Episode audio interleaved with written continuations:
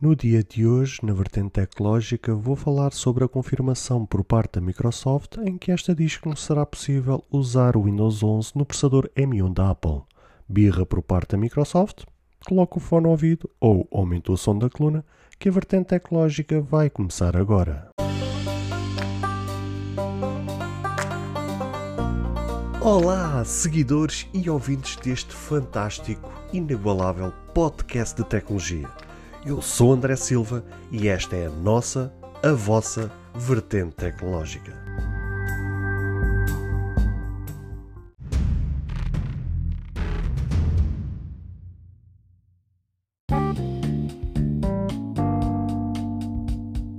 O novo sistema operativo Windows 11, anunciado recentemente pela própria Microsoft e que será lançado oficialmente a todos a 5 de outubro de 2021, vem trazer uma nova cara e um virar de página por parte da gigante norte-americana.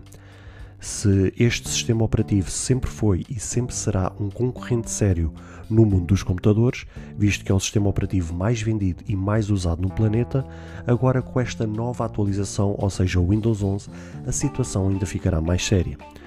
O seu design, as suas funcionalidades, os seus recursos são o cartão de apresentação deste novo e tão aguardado sistema. Uma das coisas boas que o Windows permitia era ser usado em modo dual boot nos PCs da Apple, onde claramente isso era uma grande vantagem, pois o facto de um usuário ter um único equipamento e ter a oportunidade de usar dois sistemas operativos e assim usar programas diferentes, aplicações diferentes, trabalhar ou estudar, era sem sombra de dúvidas a cereja no topo do bolo mas parece que a Microsoft resolveu agora virar o jogo e veio a público informar não só a imprensa, mas também como todos os utilizadores em geral, que não vai ser possível usar o Windows 11 em computadores da Apple que tenham o novo SOC M1. Pelo que se pode perceber, esta é uma notícia que passa por uma decisão momentânea. Mas ao que tudo indica, a Microsoft não tem mesmo interesse nenhum em dar suporte a esta questão. Aliás, existe a ideia que é a própria Microsoft que estará a impedir que o Windows rode em PCs da Apple, visto que recentemente numa build de testes, vários usuários relataram problemas de estabilidade e alguma incompatibilidade, o que de certa forma dá indícios que é uma espécie de bloqueamento por parte da própria Microsoft. O programa Parallels, que é amplamente usado e que permite aos usuários de Mac com processadores Intel executem Windows e Linux, conseguiu contornar o problema do Windows 11 com a versão 17.0.1 e sem qualquer bloqueio por parte da Microsoft. Ainda assim, não existe qualquer garantia que esta situação será mantida por muito tempo, pois aparentemente parece ser um bug momentâneo. Por fim, a Microsoft acabou também por confirmar que até nos sistemas de virtualização o suporte para o Windows 11 não será garantido, tal como é o caso do Parallels, como ainda agora referi. Fica assim muito claro que Microsoft não tem planos futuros para que o seu sistema operativo corra em hardware da Apple, seja em que condições for, acabando por deixar os utilizadores sem o acesso a que estão habituados. Eu trouxe-vos esta notícia porque, quando vi esta notícia e tentei me inteirar do que se estava a passar, não, não encontrei razões aparentes, ou seja, nos diversos sítios onde tentei pesquisar esta notícia, não vi assim uma justificativa por parte da Microsoft o porquê desta questão estar a acontecer e, pelos vistos, é uma situação que uh, é a longo prazo. Ou seja, se sempre a Microsoft permitiu que nos computadores da Apple fosse rodado o seu próprio sistema operativo, não sei por que carga d'água é que agora a Microsoft tomou esta decisão. Não sei se foi por uma questão da Microsoft ter sentido demasiada pancada daquilo que a Apple foi capaz de fazer com o seu M1, visto que é um processador que trabalha numa arquitetura ARM,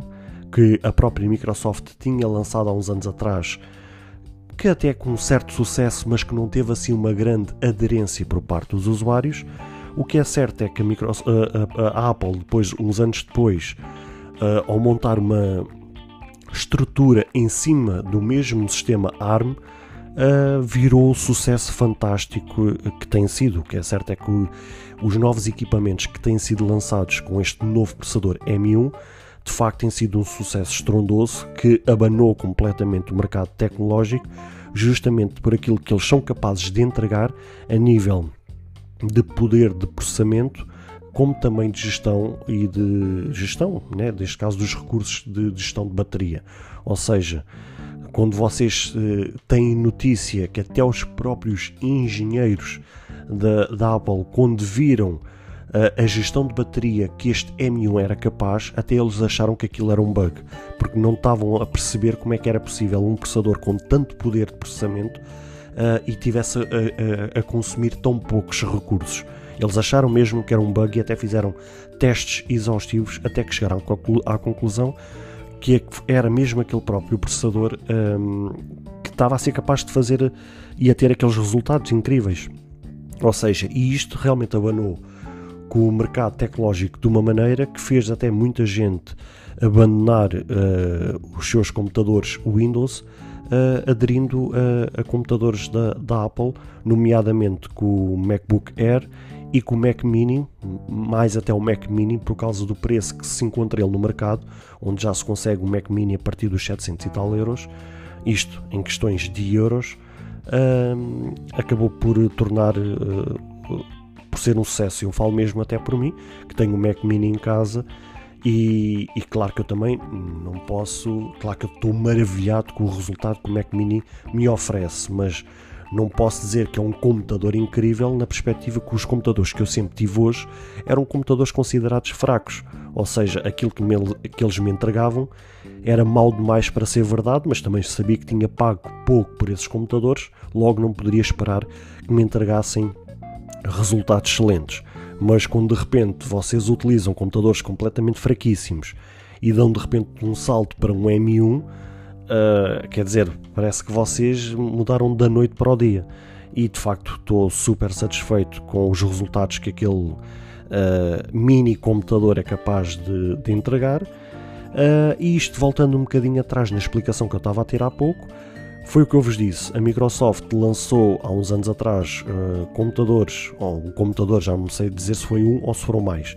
computadores baseados numa estrutura de processador ARM. O que é certo é que tinha excelentes resultados, mas não houve uma aderência por parte do público uh, e aquele projeto meio que ficou em stand-by.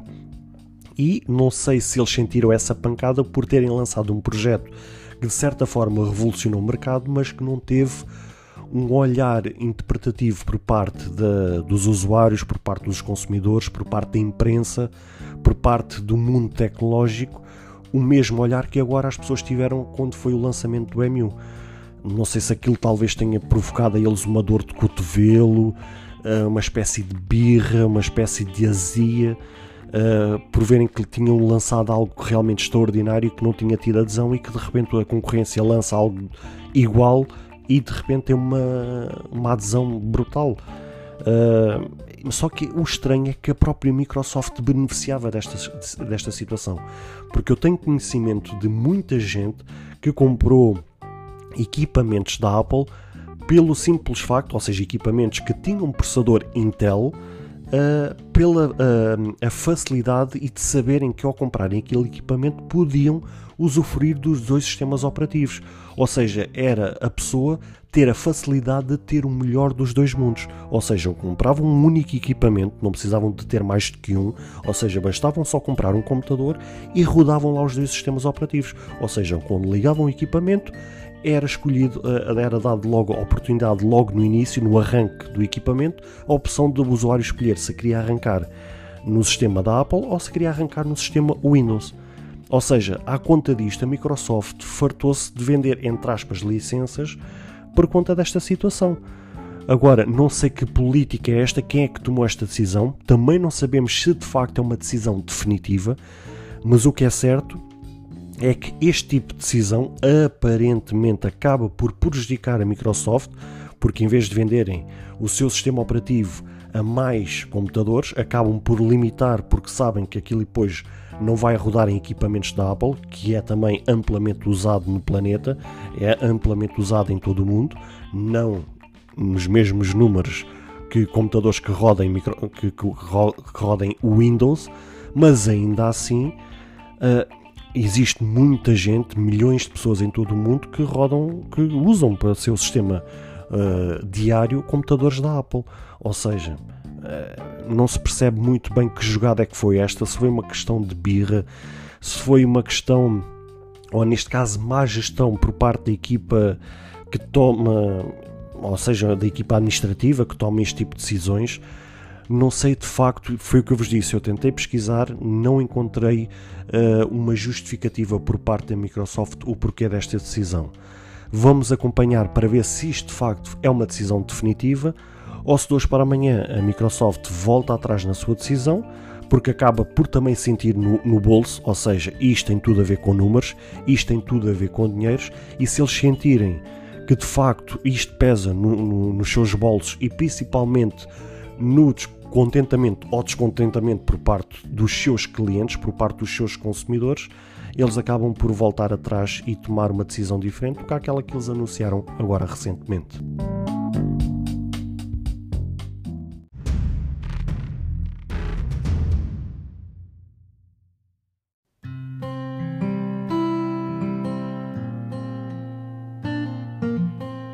Bem, caros ouvintes, chegamos ao fim de mais um episódio. Espero que cada um de vós tenha gostado. Se de facto gostaram deste episódio, passem no Apple Podcast e avaliem e comentem este podcast. Ou se a vossa plataforma de podcast permitir fazer alguma avaliação, então peço que o possam fazê-lo, para que seja recomendado nas pesquisas e chegue a mais pessoas. Se vocês quiserem ser apoiantes deste projeto, basta aceder ao link que está na descrição deste ou de qualquer outro episódio.